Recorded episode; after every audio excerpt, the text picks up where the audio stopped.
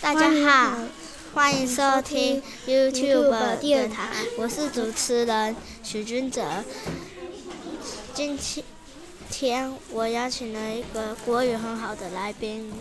大家好，我是徐左璇，是主持人的朋友。我们今天要讲的是孙中山的故事。西元一八六六年。